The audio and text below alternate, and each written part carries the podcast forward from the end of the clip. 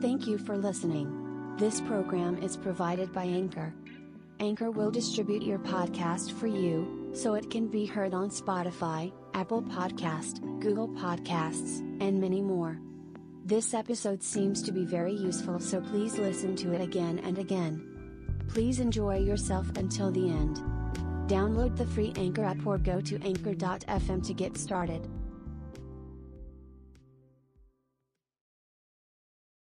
釈迦の教えという話をします。で、この話は、えーかなり高度な話ですから、かなり私は分かりやすく一生懸命話します。えーこれ以上簡単にできないってぐらい話します。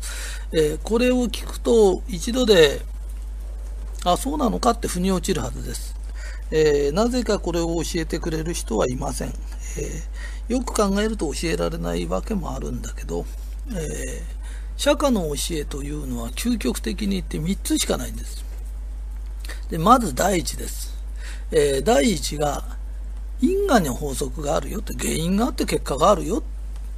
だから今例えばいろんなことが起きてるのは、えー今世で作った因果か前世で作ってきた因果かだよ。要するに、えー人は輪廻転生繰り返しながら悟りに近づいていくからね。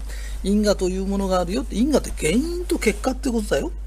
で、お釈迦様は宗教家だけど、本当のこと言うとあの人哲学者だからね。哲学っていうのは、うんどこに応用しても大体何にでも当てはまるんだ。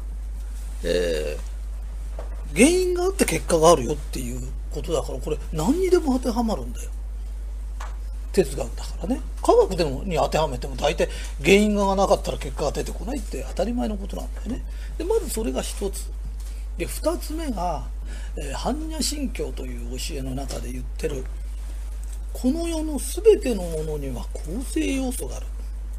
えー構成要素があるってことは何ですかって言うと、えー水だって H2O だから分解しちゃって窒素だけ抜いちゃったとか酸素だけ抜いちゃえばもう水ではないんだよね。全てのものには構成要素がある。だからあの車いいなって言ったって車と俺たちは素人だから車だと思ってるけどあれ部品がいっぱい入ってんだよ。あんなからエンジン取っちゃうからタイヤ取っちゃったらもうあれ車として存在しないんで鉄になっちゃうんだよ。ね、だからいろんなものには構成要素があるよ。私は金土だからパッとこうやって見ると普通の人あそこの店島ねとかあそこ繁盛してるねって言うけど本当は島な店には島な構成要素があるんだよ。で店が汚ねえかだだん食べ物がまずいとか旦那が愛想悪いとか全てのものが構成要素があるんだよ。それと同じように繁盛店って儲かってますねと繁盛してますねって言うけどいくつもの構成要素があるんだよ。でプロが見ると構成要素を見抜けるんだよ。だ全てのものには構成要素があるよだから悩みで僕は今こういうことで悩んでますって言ってもその悩みに対してこういう方法を取ったら悩みって解決するよ、ね、あなたが持ってる悩みって一個ずつ分解しちゃうとバラバラになっちゃうよっていうその構成要素があるよっていう教えが2番目なの。じゃあ構成要素を分解していったら人は悩みがなくなるんですかっていうとそうじゃないんだ最後の教えは何ですか？って言った時人はどんなに構成要素分解しようが何しようが軽くなることはあるよ悩み。がなくなることは絶対ないんだ。人は悩みから抜けられないんだなぜかというと生きてりゃ生きてるだけの悩みがあるね。それから病気もある。老いることもある。嫌だって死ぬこともある。でこれは抜けられないんだよ。だ人は悩みからは抜けられないんだじゃ悟るとは何ですか？って言った時悩みなんかあるのが当たり前だからないような顔をして幸せそうな顔をして生きるんだ。それで嫌なことがあったからって人に嫌な顔してると周りが迷惑するからそういうことをしないんだ。だから仏の顔になるのが修行なんだよ。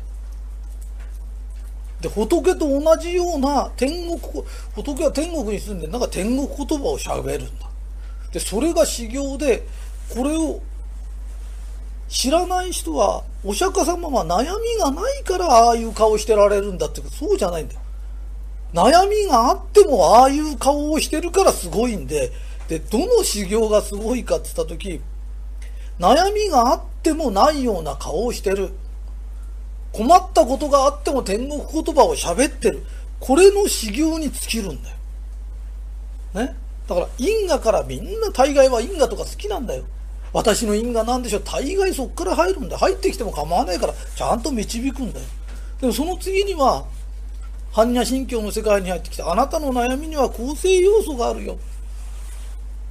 でその次の段階は何ですかって言った時悩みはあっても構わないからないような顔をしろとないような言葉を言い続けるその覚悟なんだでやっとお釈迦様は死んだ時に涅槃に入って死ねば悩みも何もなくなるんだよ。だから人ってたかだか短い命をもらって生きてる間何があっても言わないんだ。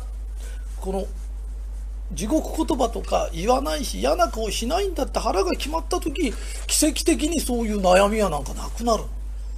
で絶対悩みはなくならないのに自分はおかしいんじゃないかこんなに勉強してもとか。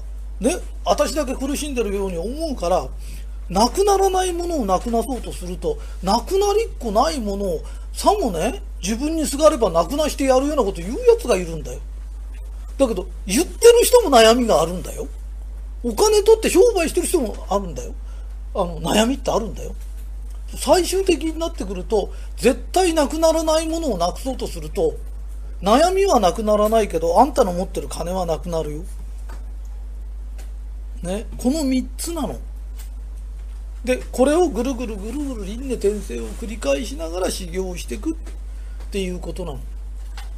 えー、サラリーマンではサラリーマンの大変なことがある。アキンドやってるアキンドの大変なことがある。もう大変なことのない人なんかいないの。結婚すりゃ結婚したで大変なの。子供ができりゃできるで大変なの。彼女ができりゃできたで大変なの。なんだって大変なの。苦労のないものなんかないの。で、どんな苦労があってもいいから、ないような顔をする。顔立ちの修行なの。ね、笑顔でいる修行であり、天国言葉を言う修行なの。この3つの段階で魂は成長していくんだよ。だから生きてる間の一番最高のあの修行というのは、笑顔でいたり、愛のある言葉をしゃべる、天国言葉をしゃべる。で、人から見て、斎藤さんあんた苦労したことないでしょって言われたらこっちの勝ち。それとみんな気をつけなきゃいけないのは、えー、でも本当は苦労してるでしょとかって言われた時、鎌かけられて口車に乗っちゃダメだよ。いや、実は僕だってこんだけやってきたんですとか言っちゃダメだよ。私は苦労なんかしてませんって。ね、戦時中の人なんか爆弾降ってきたんですよって。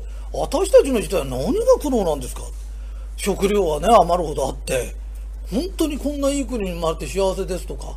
だから苦労じゃなくて間違ってたことはありますって。間違ってたから私は失敗だから、それは直すしかないんだから、苦労じゃないんですよ。私が間違ったことをしてたことはいくらでもあるけど、苦労はしたことありません。神様は間違い直してくれようとしてたんです。えー、口車に乗って苦労話は絶対しちゃダメだよ。えー、3つの教えしっかり覚えてください。えー、以上です。